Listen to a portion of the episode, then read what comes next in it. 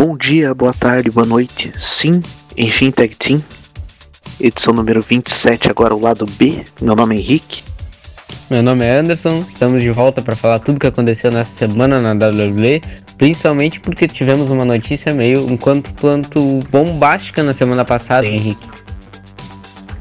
Pois é, chegou tão de surpresa que nem deu tempo de comentar. Acho que agora a gente vai falar até melhor que foi a chegada aí de a volta, melhor dizendo, de Paul Heyman e Eric Bischoff e ver o que que isso vai afetar aí, né, com o pay-per-view já na semana que vem marcada Extreme é. Rules e já vão pegar o bonde andando aí, né, Anderson? É, exatamente. Essa semana a gente já teve que pode ter sido o início de, de, um, de algo para melhor, né? Então vamos lá que tem, temos coisas para falar. É isso aí.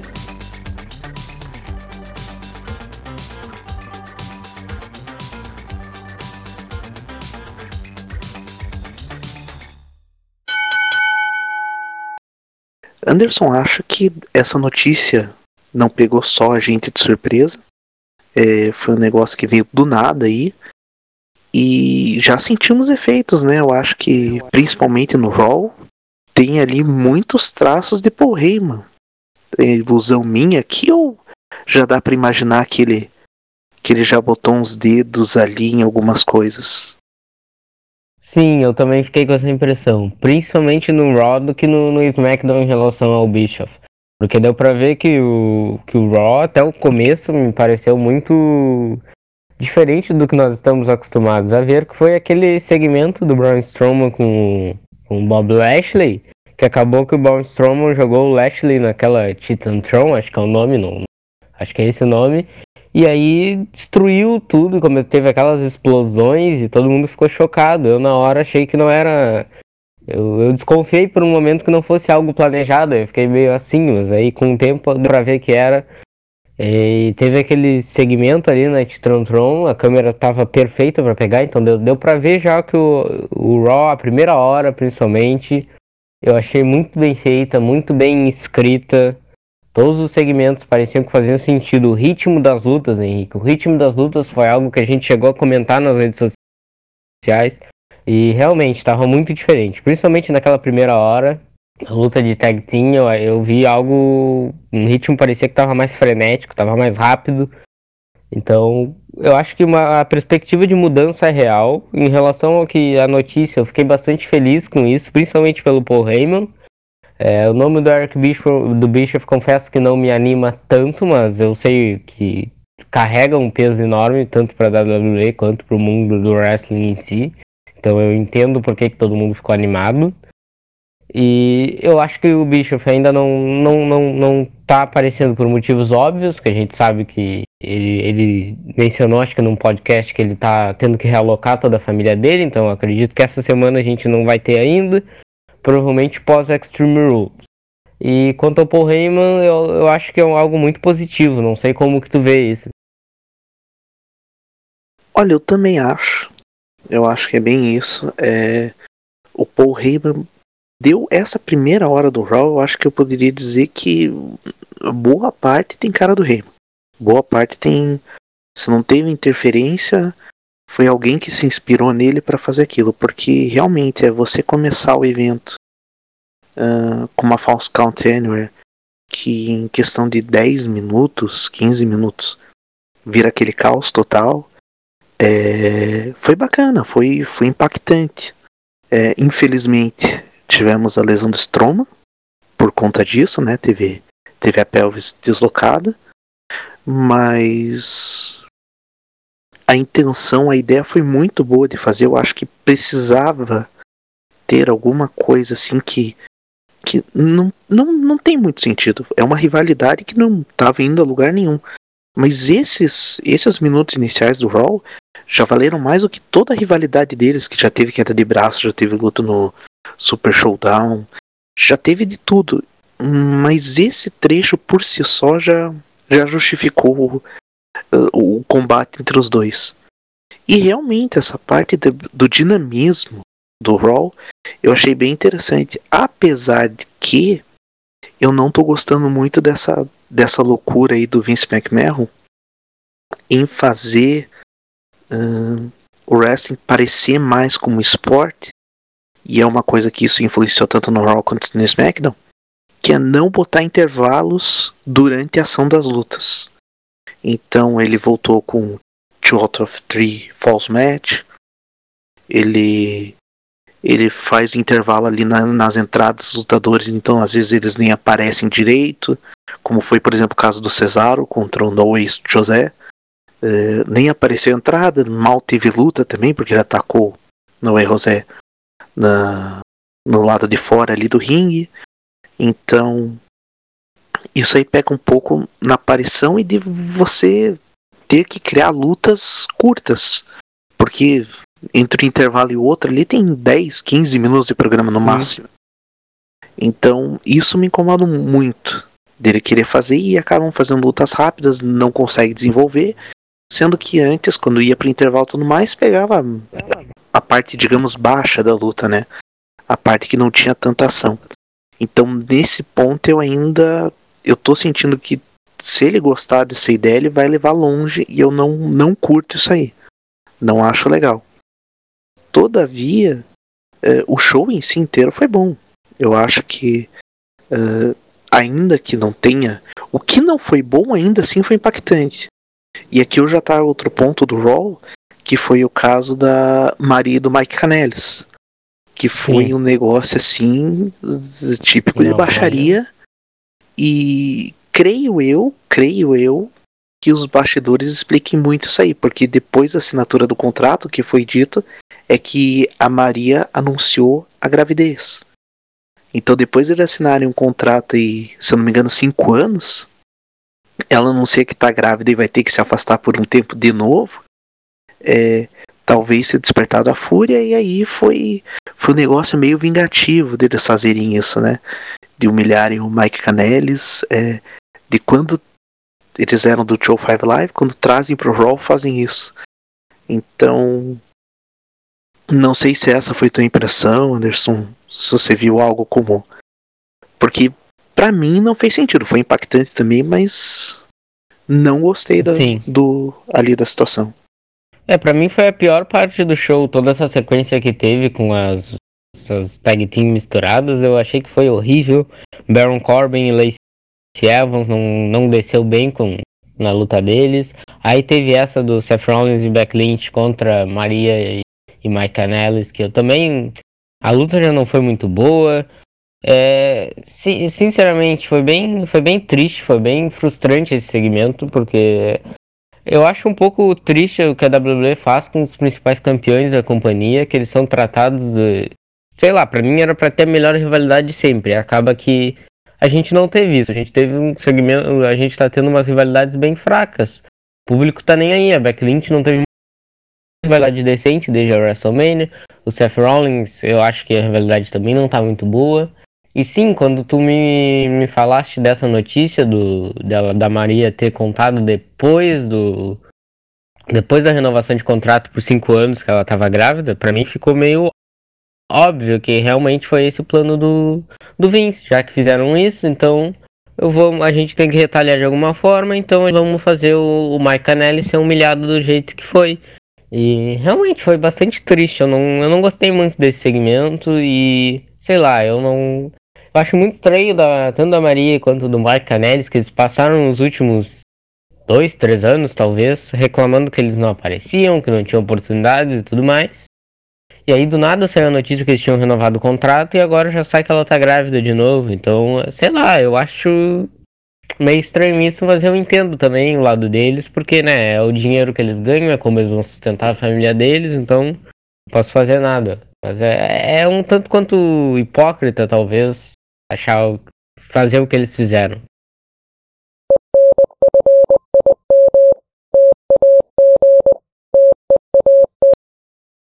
Em relação ainda a essa questão do Raw agora, sobre, sobre uma direção aí do Paul Heyman, outra coisa que a gente até não citou, abrir um parênteses aqui, claro, Paul Heyman, Eric Bischoff, nomes já conhecidos, tem histórico, tem altos e baixos, é, diria até que o Eric Bischoff tem muito mais baixos do que altos, mas enfim. É, ainda assim, eles não são a ordem final, que foi o que é amplamente falado já na mídia, uh, no site de notícias, uh, sobre o wrestling e tudo mais, é que a decisão final continua sendo do Vince. O Vince aqui bate Sim. martelo e tudo mais. Mas eu tô interessado em ver, principalmente no Raw, é, como ele vai trabalhar dois pontos aqui. Primeiramente, a volta no Undertaker. Eu acho que nesse Raw ficou muito bom dele Sim. aparecer, ainda causar um, um, certo medo ali pro Drew McIntyre e pro Shane McMahon. Uh, entre o medo e o respeito, eu diria assim. E a outro ponto é como ele vai trabalhar essa questão do Seth Rollins e Becky Lynch contra o Baron Corbin e a Lacey Evans, porque a luta agora tem estipulação numa Extreme Rules. É uma Mixed Tag Team Extreme Rules. Então, tecnicamente, não tem desclassificação. Se não tem desclassificação, uma das regras do Mixed Tag Team era que se o homem batesse na mulher, teria a desclassificação automática, independente da circunstância eu tô interessado em ver como que vão trabalhar essa questão. Se vão fazer um Battle Corbin atacando Becky Lynch, se vão fazer um Seth Rollins atacando Lacey Evans, porque não é a cara da WWE fazer. Sim. Não vejo a WWE em si fazer. Claro, nos outros eventos a gente até discutiu já anteriormente intergender match, eh, porque eu sou favorável, porque eu sou contra.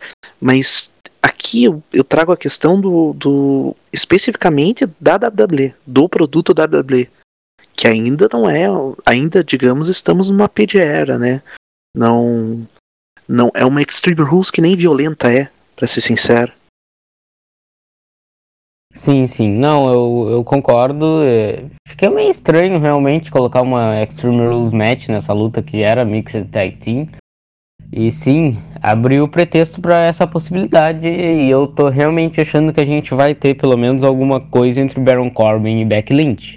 Se tem alguma personagem que a WWE vem trabalhando nesse sentido, além da Nia Jackson, meses atrás, naqueles segmentos do Royal Rumble, que foi muito bem feito, sempre bom dizer, e também com aquela coisa péssima com Dean Ambrose, a gente sabe que a WWE não está preparando, não, não, não, não, abre portas muito para isso, para essa, para lutas do tipo de homem contra mulher, e eu até acho que, que não deveria, mas aí é uma opinião minha eu acho meio estranho a WWE abrir as portas do jeito que tá fazendo pra Becky Lynch causar essa, todo lance com o Baron Corbin, porque agora vai provavelmente acontecer alguma coisa. Não acho que faria sentido pro Seth Rollins Babyface atacar a Lacey Evans, alguma coisa assim, acabaria muito que eu acho que seria errado, totalmente errado. E Baron Corbin, o Baron Corbin é o Rio, então é uma, é uma possibilidade que eu acho que tem muita chance de acontecer. E sim, sobre o Undertaker que tu falou antes, eu gostei muito da aparição essa semana, achei muito bem construída. Gostei de como fizeram e acho que eu tô ficando animado um pouco para essa luta até. Eu não tava semana passada tanto assim, tava feliz com a aparição dele, porque eu gosto muito do Undertaker, mas as lutas dele eu não sou tão empolgado. Mas confesso que eu fiquei um pouco animado depois da aparição dele essa semana. E resta saber se essa aparição vai ser só até o Extreme Rules ou se vai se estender ao SummerSlam, né? É, a gente comentou na possibilidade de um Undertaker vs Shane McMahon, alguma outra coisa. E, e, por incrível que pareça, o segmento do Shane McMahon essa semana no, no Rock, envolveu o Undertaker, não foi tão ruim, e achei um milagre isso.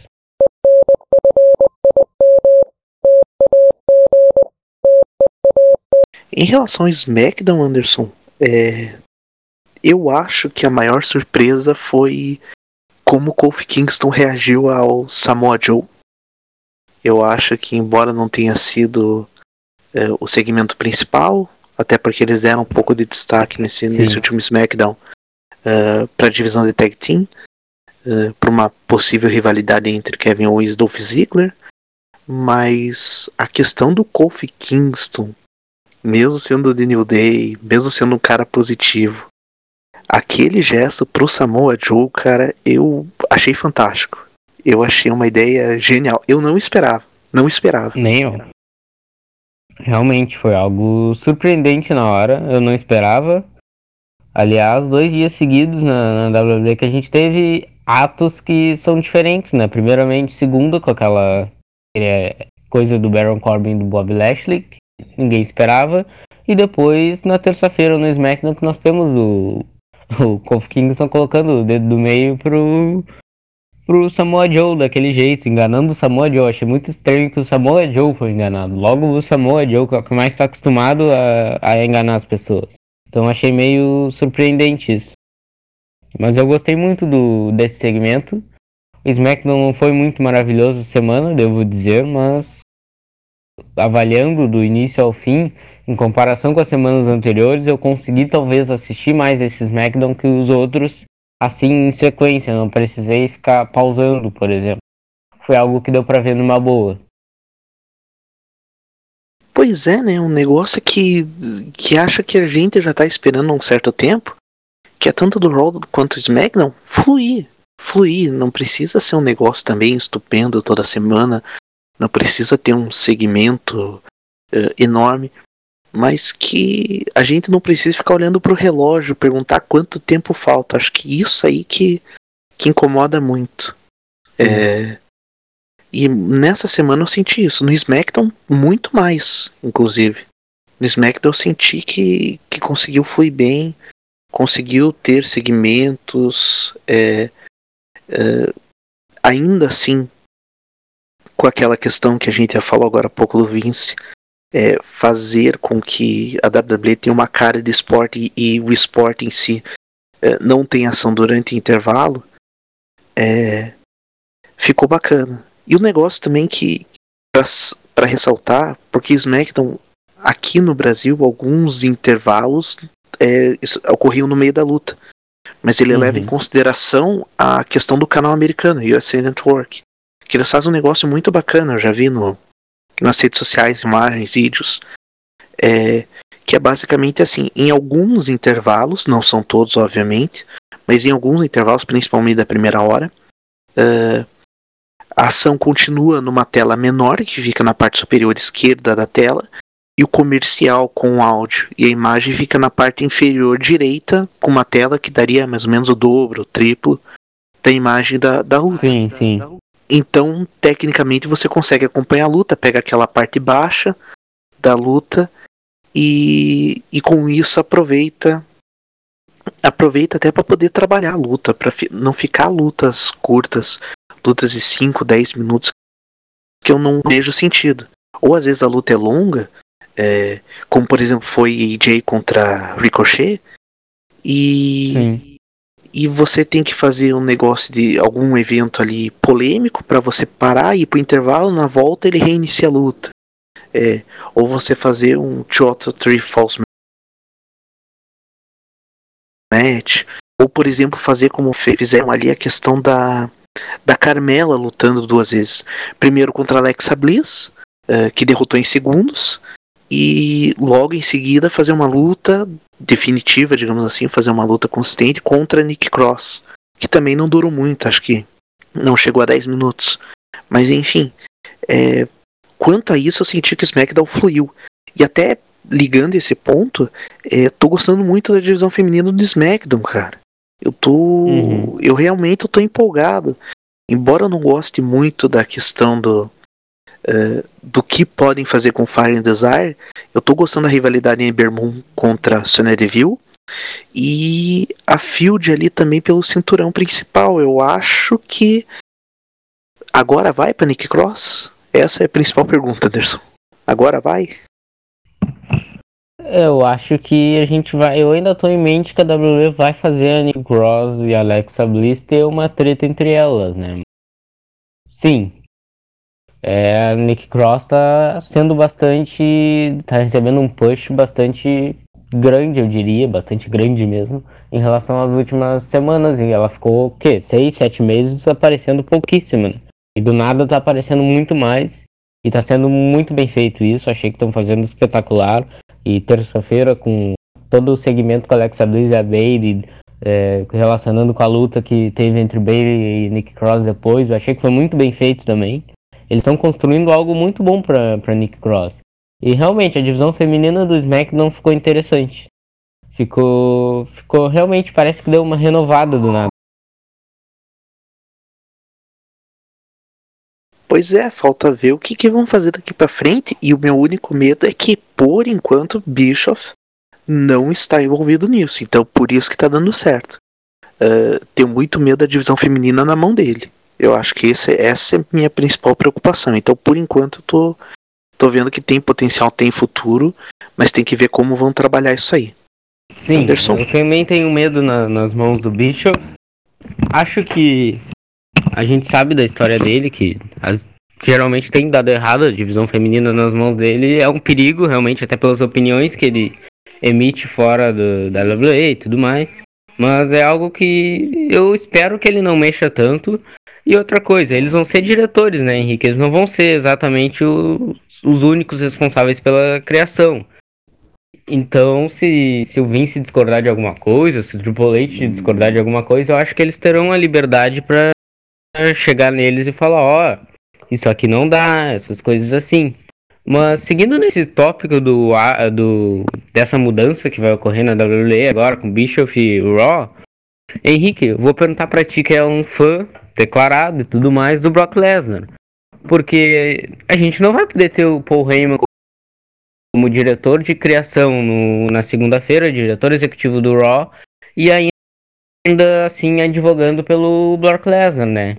Então a gente vai ter o. Eu, eu tô presumindo que o Brock Lesnar vai pro SmackDown, tu concorda? Olha, eu acho que não, eu ainda não tô convicto disso. É o que todo mundo tá falando. É, principalmente poderia ser a carta na manga pro primeiro SmackDown na Fox. Então, com isso, teria. Uh, seria, faria um show especial pra, por conta dessa mudança. Mas ainda assim eu não tô com essa convicção. Eu não consigo ver Brock Lesnar e Paul Heyman no SmackDown. Eu acho que se o Paul Heyman pegar o Raw e, e usar o mesmo empenho ele, que ele usou, por exemplo, na, na ICW, uh, no SmackDown de 2002, eu acho que é um exemplo do que, do que ele consegue fazer. Mas se pegar esse empenho e tudo mais, eu acho que ele não vai ter tempo para o SmackDown também para fazer um papel na frente das câmeras. Por esse motivo, eu ainda acho que, que o Brock Lesnar, se for aparecer, aparecerá no Raw. Mas do jeito que nem estão falando dele, acho difícil também ser tão cedo isso aí. Se for, vai ser vai ser para lá do SummerSlam. Não vejo, não vejo né, uh, nesse meio do ano ele aparecendo. Mas então tu acha que o Paul Heyman ia operar como uma, uma espécie de promotor e ao mesmo tempo advogado, né? Então é, é algo realmente interessante, dá para fazer umas relações ótimas sobre isso. É... Sim, sim, é, é basicamente isso, você ser o advogado e o, o juiz ao mesmo tempo. Acho que na WWE é justo, é válido. É. A WWE eu acho que reflete muito da nossa realidade às vezes, às vezes até demais. Mas Seguindo, Henrique, essa semana, pelo que eu tô vendo, a gente tá tendo o maior reinado do Drake Maverick com o 24, o 24/7, né? E eu fiquei bastante surpreso quando ele ganhou na segunda-feira.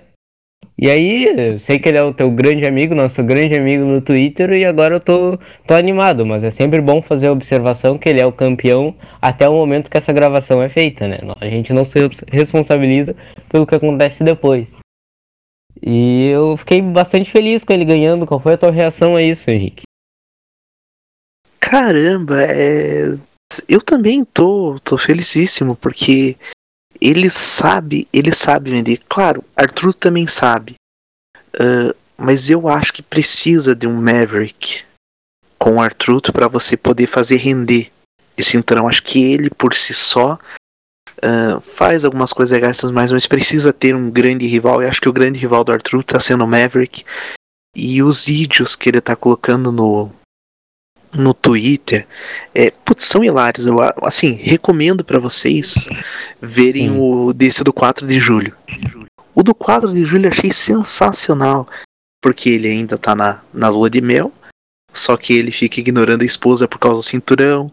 É, ele ele foi ele foi na, na, na casa do EC3 para comemorar o feriado lá nos Estados Unidos. É, então tem tem toda essa questão de trabalhar o melhor amigo, a mulher, o título e fazer disso uma grande comédia. Eu acho que é como eu disse, dando espaço para ele, ele consegue se virar, ele consegue fazer. Ele tem muito potencial para esse, esse wrestling cômico. É, a partir do momento que ele virou wrestler, é, é, deu uma guinada assim absurda na carreira dele. Eu duvido que o pessoal não veja com bons olhos. E eu digo não só público, mas como, como a equipe criativa. É, não, eu concordo, tá? Ele é realmente muito bom e eu fico feliz que a WWE tá dando essa chance para ele crescer dessa maneira no, no main roster. Não tá sendo no 12 Live, alguma coisa assim. Tá sendo realmente no main roster com esse título do 24/7 que pra mim deu muito certo também. O Arthur com a Carmela foi genial com esse título e agora nós temos nas mãos do Rick Maverick. Então eu, eu, realmente eu fiquei bastante feliz com isso e esses vídeos dele realmente são espetaculares e sei lá, o Derek Maverick é algo que a WWE está sendo uma das coisas imperdíveis no conteúdo, está sendo em conteúdo possivelmente a que mais está tendo lógica, que mais está fazendo sentido, que tem esse alívio cômico, mas ao mesmo tempo tem história e qualidade também por trás, então está sendo algo que para mim está perfeito, tá perfeito.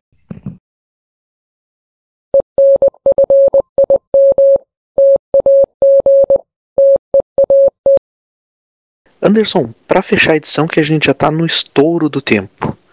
Uh, com a chegada de Heyman ao Bischoff, Raw ou SmackDown? É Raw. Uh, em relação aos ex-TNA com a chegada do Bischoff, vai dar uma valorizada ou vão ficar no esquecimento? Eu acho que não vai mudar muita coisa. Eu acho que vai seguir no esquecimento. Qual o nome que pode ser mais beneficiado com a chegada deles? Hum, eu espero que o EC3. E para fechar, quem pode ser prejudicado com a chegada de Heyman e Bischoff? Hum,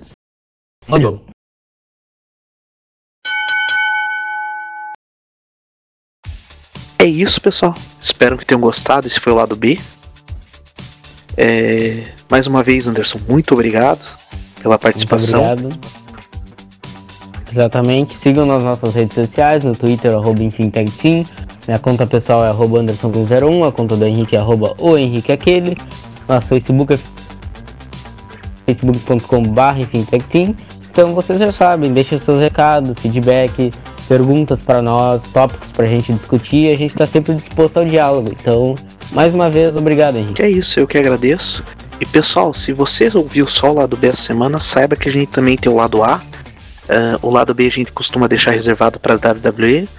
O lado A a gente fala um pouco do, do cenário indie, então vai ter Sim. a EW essa semana, vai ter muito em relação ao Impact, que vai ter o, o, o Slammiversary. É, a gente vai falar um pouco do AAA. É, então tem um monte de assunto aí do cenário indie que também é bacana discutir é, que também é bacana é, comentar aí e queremos a participação de vocês aí, o que, que vocês estão achando, o que, que vocês estão tão, tão gostando, o que, que vocês não estão gostando. Então é isso. Muito obrigado e até a é próxima. Obrigado, valeu, fui.